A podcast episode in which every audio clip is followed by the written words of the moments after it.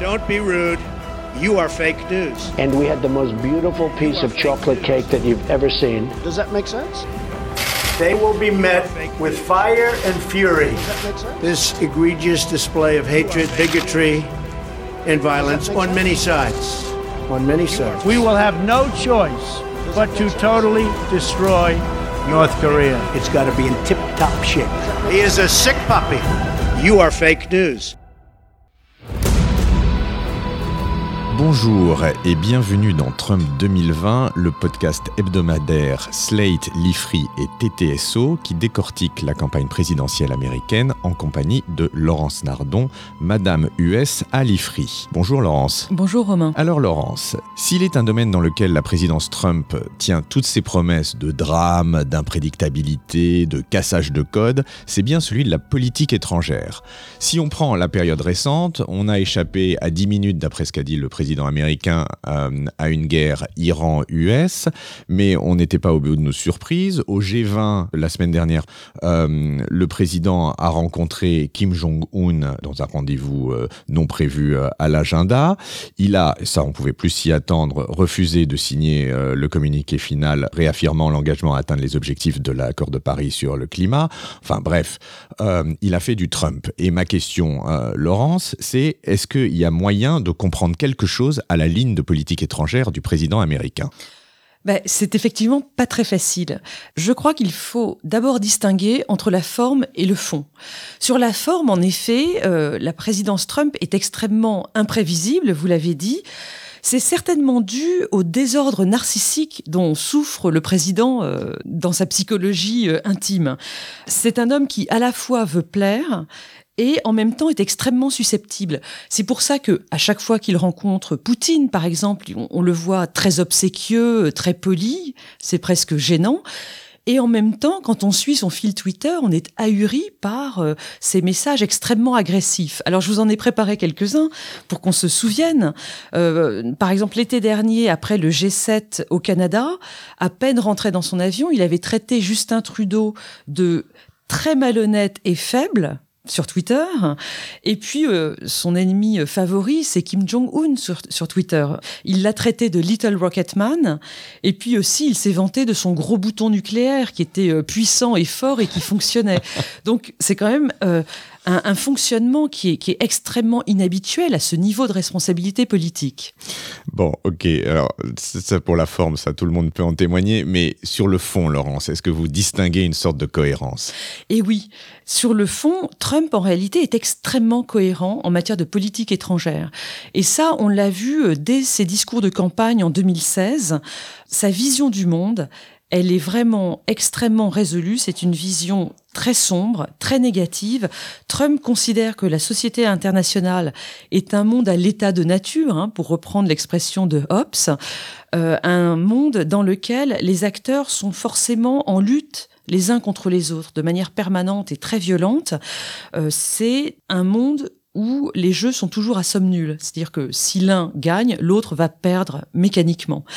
Et ça, ça a trois conséquences pour la politique étrangère de Trump. D'une part, ça donne une vision nationaliste extrêmement sombre, extrêmement égoïste et ombrageuse. Ça donne également un refus de tout rôle ou responsabilité morale pour l'Amérique, contrairement à ses prédécesseurs. Et puis, enfin, troisièmement, ça donne un refus euh, affirmé du multilatéralisme. Alors, si Trump, si je comprends bien, est le, président de l'Amérique contre tous, est-ce que ça, fait de Trump le président de l'isolationnisme et un isolationnisme assez euh, récurrent dans la politique, euh, dans la politique étrangère américaine? Alors oui et non. Euh, l'instinct de Trump, c'est de ne pas intervenir, donc de se replier sur son pays, ça c'est vrai. Et en même temps, lorsque la sécurité, je dirais presque l'honneur des citoyens américains est en jeu, là on voit un président Trump qui n'hésite n'hésite pas à intervenir. Je vous donne deux exemples.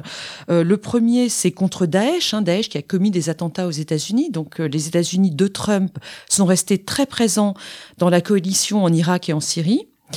Et second exemple, la Chine, qui pour Trump triche dans les échanges commerciaux avec les États-Unis. Et donc, Trump a voulu, là, euh, déclencher cette guerre commerciale qu'on voit se dérouler euh, vis-à-vis de la Chine. J'ajoute là qu'il y a cette vision euh, que Trump a de lui-même comme le meilleur businessman du monde et qui le conduit à vouloir renégocier les deals euh, commerciaux avec la plupart des pays euh, dans le monde. Alors, si c'est pas un isolationniste pur, s'il reprend pas les codes classiques de la, de, de, de la politique étrangère américaine, est-ce qu'on peut dire que Trump est un président révolutionnaire, du moins en politique internationale? Oui, malheureusement. En fait, Trump, dans son refus du multilatéralisme, a sorti son pays d'un certain nombre de, de, grands, grands accords, donc euh, l'accord de Paris sur le climat, l'accord nucléaire avec l'Iran, mais aussi tous les accords de libre-échange, hein, puisque Trump veut revenir au protectionnisme. Il critique aussi beaucoup l'ONU, l'OTAN, tous les grands euh, systèmes d'alliance du monde. Et en réalité, ce qu'on voit se produire depuis deux ans et demi, c'est une remise en cause du rôle des États-Unis dans le système international libéral tel qu'il s'était mis en place en 1945 et encore plus à partir de 1991 avec la chute de l'URSS.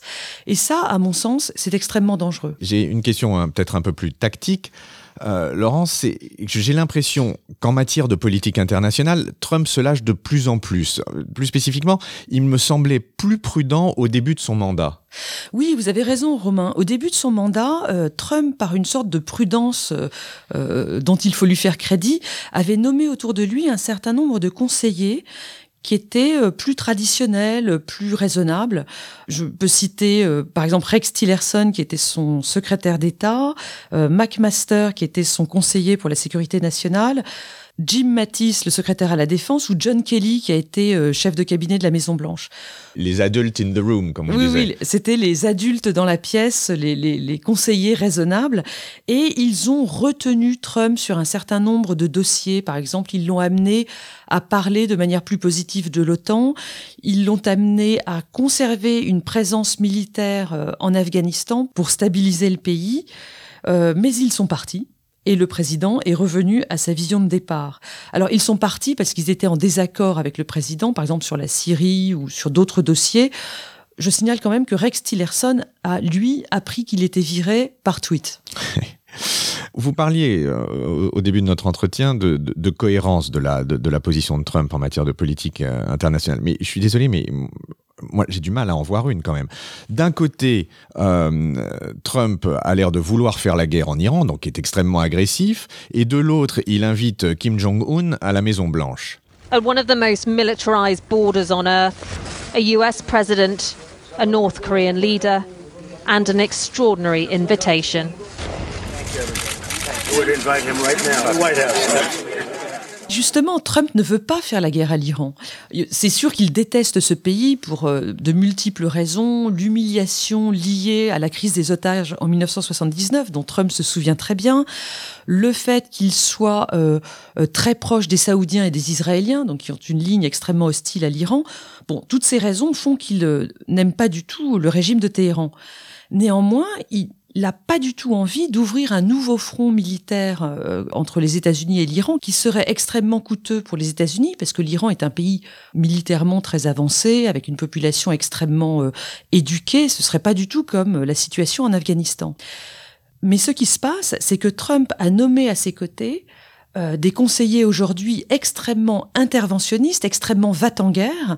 Il y a Mike Pompeo, qui est le secrétaire d'État, et puis surtout John Bolton, qui est son conseiller pour la sécurité nationale aujourd'hui, et qui, lui, est un interventionniste déchaîné et qui pousse à la roue pour que les États-Unis entrent en guerre contre l'Iran. C'est un ça, obsédé de l'Iran. Oui, John Bolton est l'un des architectes de la guerre contre l'Irak en 2003. Lorsqu'il est parti de l'administration Bush à l'époque, il s'est aussitôt mis à réclamer des frappes préventives contre l'Iran pour détruire leurs euh, installations nucléaires. Il veut aussi, d'ailleurs, je le signale, faire la guerre à la Corée du Nord, euh, éventuellement au Venezuela. Enfin, c'est vraiment un personnage extrêmement euh, particulier et qui, à mon sens, est extrêmement dangereux dans l'entourage de Trump aujourd'hui. Sur l'Iran, on sent, on sent bien qu'on est sur le fil du rasoir, mais pour la Corée du Nord, on est aussi euh, en train de danser sur un volcan. Alors pour la Corée du Nord, là c'est Trump qui est à la manœuvre et on le voit se mettre en scène comme euh, le meilleur... Euh, négociateur du monde, il se vante de pouvoir conclure un deal avec le régime de Kim Jong-un pour faire renoncer ce pays à l'arme nucléaire, ce qui, à mon sens, est extrêmement irréaliste parce que la Corée du Nord, qui se voit comme un pays menacé de toutes parts, ne renoncera certainement pas à cette assurance vie qu'est pour elle l'arme nucléaire. Très bien. Bah écoutez, c'est sur ces interrogations qui, à mon avis, euh, donneront lieu à d'autres développements de nos conversations que nous allons nous quitter. Et puis on se retrouve la semaine prochaine pour un nouveau podcast. Merci Laurence. Merci Romain, à bientôt. Retrouvez Trump 2020 chaque semaine sur Slate, TTSO, Lifree et sur vos plateformes de podcast préférées.